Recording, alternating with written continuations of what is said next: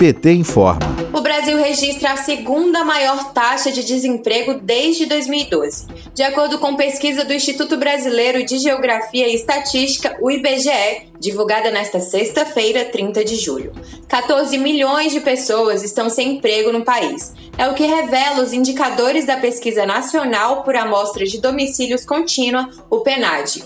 O IBGE destacou também que nos dois últimos trimestres, a única categoria que cresceu durante o período foram os trabalhos informais, concentrados nas áreas de agricultura, construção e informação. Com relação à última pesquisa do órgão, o número de pessoas ocupadas no Brasil aumentou.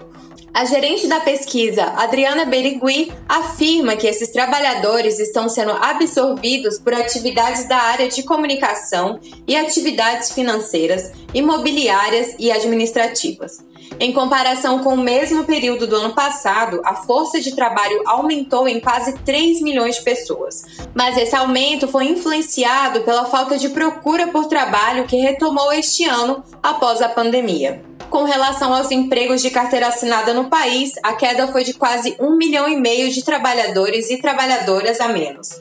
Já os trabalhadores de carteira assinada teve um crescimento de 7%. Em um balanço geral, o levantamento do IBGE mostra a falta de oportunidades de trabalho para 33 milhões de pessoas. Para o economista e assessor do PT no Senado, Antônio Negromonte, é preciso que exista uma reestruturação na política econômica do país. Vamos ouvir. Precisamos deixar claro que essa situação não decorre exclusivamente em função da pandemia. A economia já estava estagnada em termos de crescimento per capita e a taxa de desemprego já estava elevada antes mesmo da pandemia começar. Essa situação era decorrente de políticas econômicas equivocadas adotadas após o golpe de 2016, como o congelamento dos gastos públicos por 20 anos. Essa política econômica equivocada do governo Temer não apenas foi mantida, como foi aprofundada pelo governo Bolsonaro. A expectativa de crescimento econômico para este ano é muito mais baseada em um efeito estatístico do que em um crescimento econômico propriamente dito, em função da baixa base de comparação de 2020.